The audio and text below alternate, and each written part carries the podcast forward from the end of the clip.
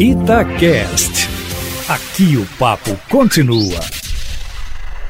Nos últimos dias, o noticiário do Atlético começava sempre com a preocupação em pagar a dívida da FIFA. Momentaneamente, o Atlético está 0 a 0 com a entidade máxima do futebol internacional. Passou, por enquanto, sufoco. Fala, Léo Figueiredo. Boa noite, Emanuel. 6 e 35 aqui comigo, Júnior Brasil e o Cadu Doné. Eu, eu acho que eu, é a grande notícia, diria, da pandemia para o Atlético, nesse momento tão complicado e de notícias ruins quase que todos os dias para todos os brasileiros, não só para os atleticanos, mas é uma dívida alta e o Atlético mostra que tem parceiros fortes, né? Mostra que BMG, que MRV, elas estão realmente ao lado do clube num momento bem complicado, porque o primeiro plano do Sete Câmara, eu imagino, né, e eu até conversava isso com o Cláudio, é, os salários iam atrasar, ele ia tirar dinheiro de onde tinha para pagar a FIFA para o Atlético não perdesse pontos. Mas aí você ia tirar de um lado para sanar um problema, criar outro, atrasando o salário dos jogadores. Então, que bom que o Atlético conseguiu pagar essa dívida e que sirva de exemplo, né?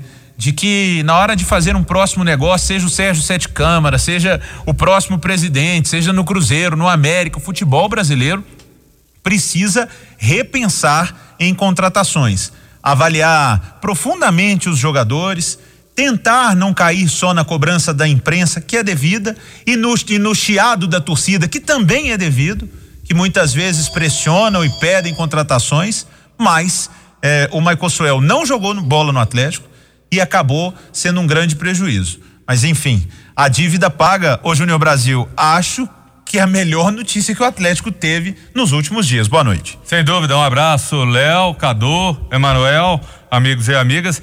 E eu entendo o seguinte, que isso tudo é fruto de um projeto. Por isso essa dívida teve a participação dos apoiadores, é o Rubens Beninho, Ricardo Guimarães, todos eles juntos, porque o Atlético está sendo construído neste momento fruto de um projeto. E esse projeto, o que que é?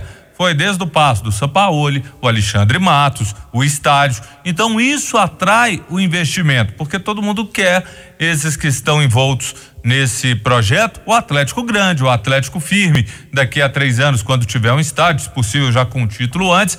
Então tudo isso contribui para que você viabilize esse momento do clube, porque mesmo tendo pena branda, podia ter aí uma multa, pode uma hora se transformar em ponto. Então, que bom que eles participaram, trouxeram esse presente aí ao torcedor, não deixa de ser é, mérito também do presidente Sérgio Sete Câmara, porque ele conseguiu agregar, tá trazendo e fortalecendo essa parceria.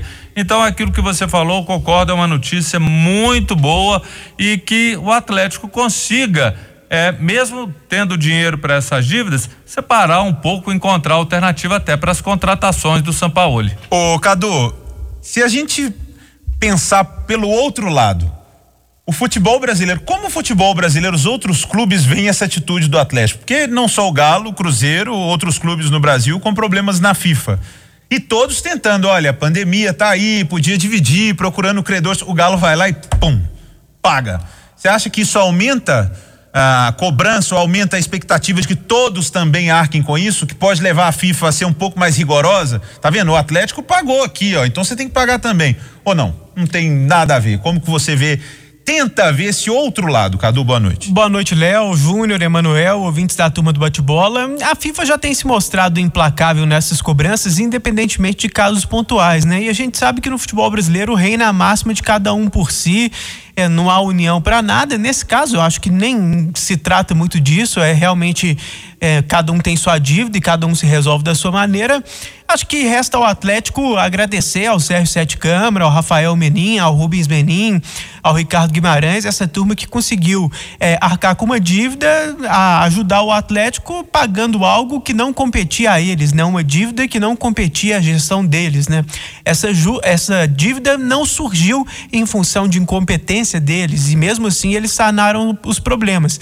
Parabéns a eles, mas eu acho que a gente não pode apagar a reflexão que a gente fez nos últimos dias, inclusive ontem na mesa redonda, de que é muito errado esse modus operandi do futebol brasileiro de uma gestão deixar uma dívida para outra, né?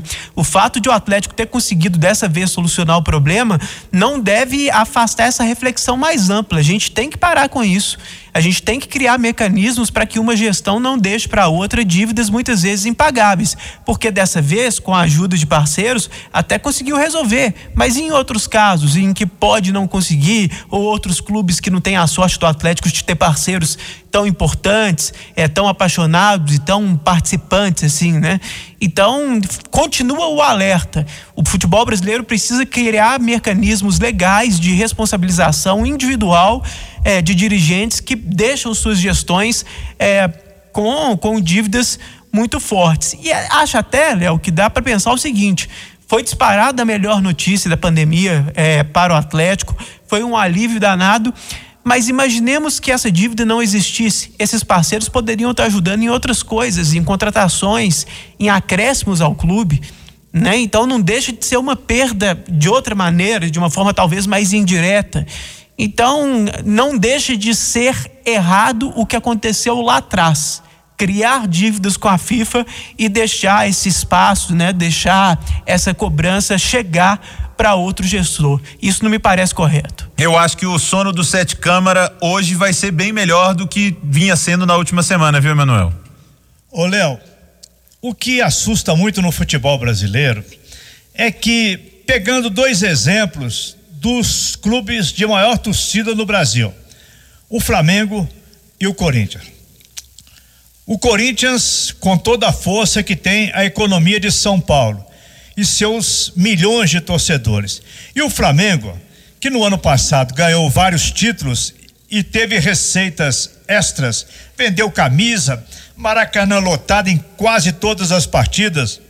O Flamengo beirou perto de um bilhão de reais em receita em 2019.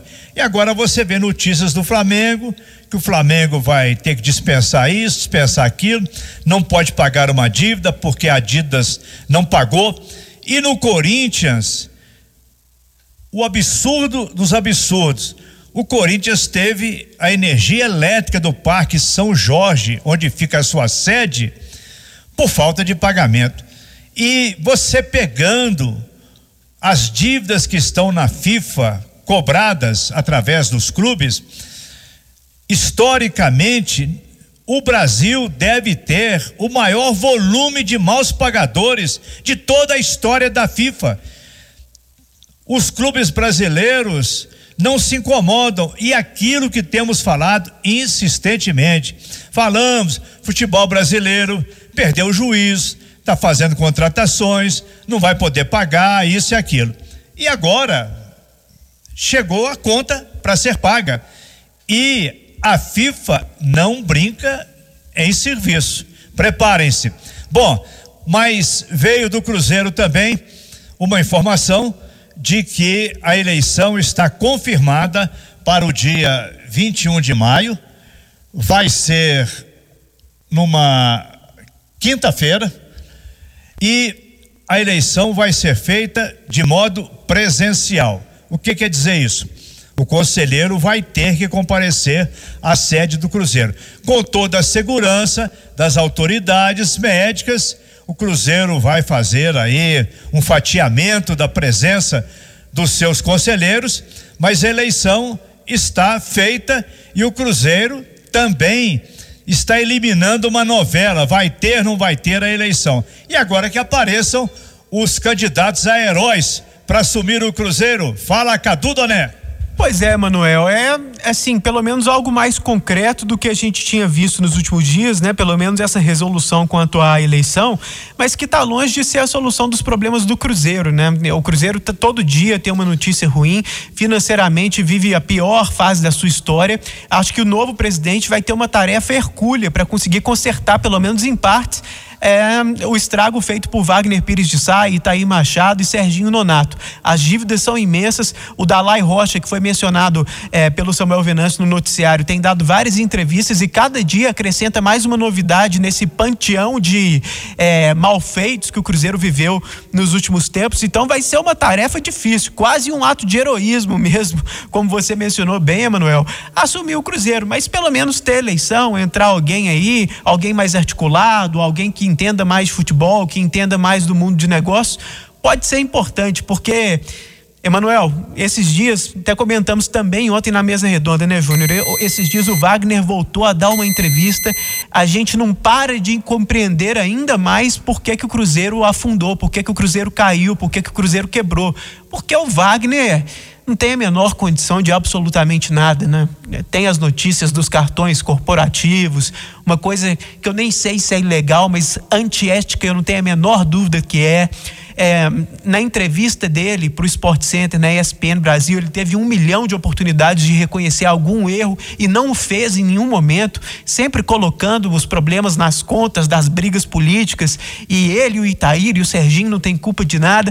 Quer dizer, Quanto mais a gente estuda, quanto mais a gente aprende, quanto mais, quanto mais a gente é, ouve esses artífices do caos, a gente compreende por que, que o Cruzeiro entrou na lama. E agora a gente vai saber quem que vai tentar tirar o Cruzeiro da lama. Não sabemos quem vai ganhar a eleição, mas sabemos que vai ser uma tarefa muito difícil. E diria até o seguinte: eu acho que é até irresponsável cobrar que esse primeiro presidente consiga resolver tudo.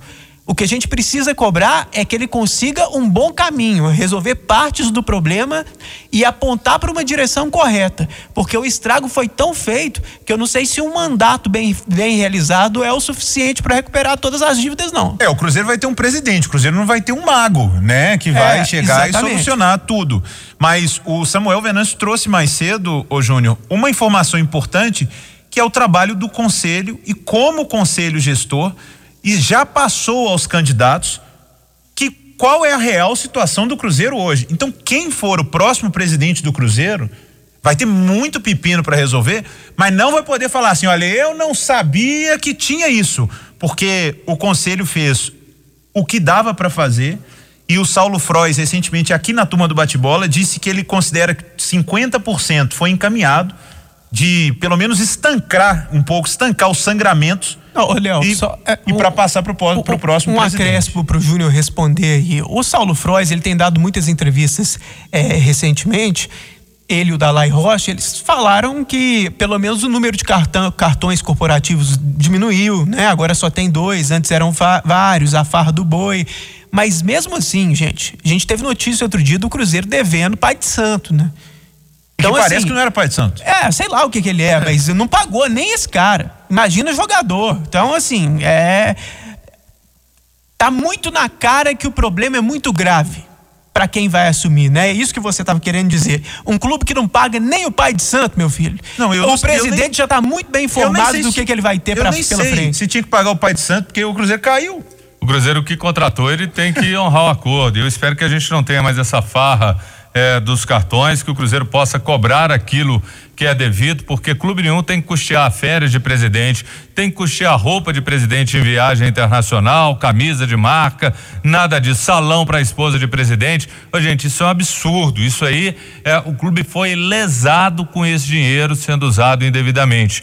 E o Sérgio, ele tem mostrado aquilo que o Cadu falou, articulação, ideias, está trazendo aí um gás novo, a gente não sabe se vai ser ele o eleito, se quem vai concorrer ainda não tem muitas as cartas na mesa, mas o Sérgio até então, ele está disposto, tem falado de alternativas, de buscar parcerias, de buscar dinheiro, novas ideias, uma gestão mais atual. E eu vou te falar, qualquer coisa, e não dá nem para comparar porque é um abismo entre o Sérgio e o Wagner, mas assim, hoje no momento, é o trabalho que o conselho gestor fez é para entrar na história, cometeu erros, mas um trabalho que foi sério, trouxe transparência. Gente, e qualquer coisa é melhor do que fizeram com o Cruzeiro. E volta a falar, perspectiva de melhora de bons trabalhos, levar o Cruzeiro para a Série B, dívidas absurdas. Se você sorrisse e desse bom dia, você ganhava aumento. Se você falasse amanhã eu vou te dar um bom dia com um sorriso e uma cena. Então, se você fizer, vai constar no seu contrato que aumenta mais 30 mil. E por aí foi. Então, foi uma farra, foi um negócio absurdo. Então, que quem assumir possa trazer aquilo que o Cruzeiro precisa: transparência, ética, modernidade, para que o Cruzeiro possa sair dessa. É, são candidatos a heróis mesmo, viu, Emanuel? Você colocou bem. Ok. Estes foram os comentaristas da Itatiaia, o Léo Figueiredo, o Júnior Brasil e o Cadu Doné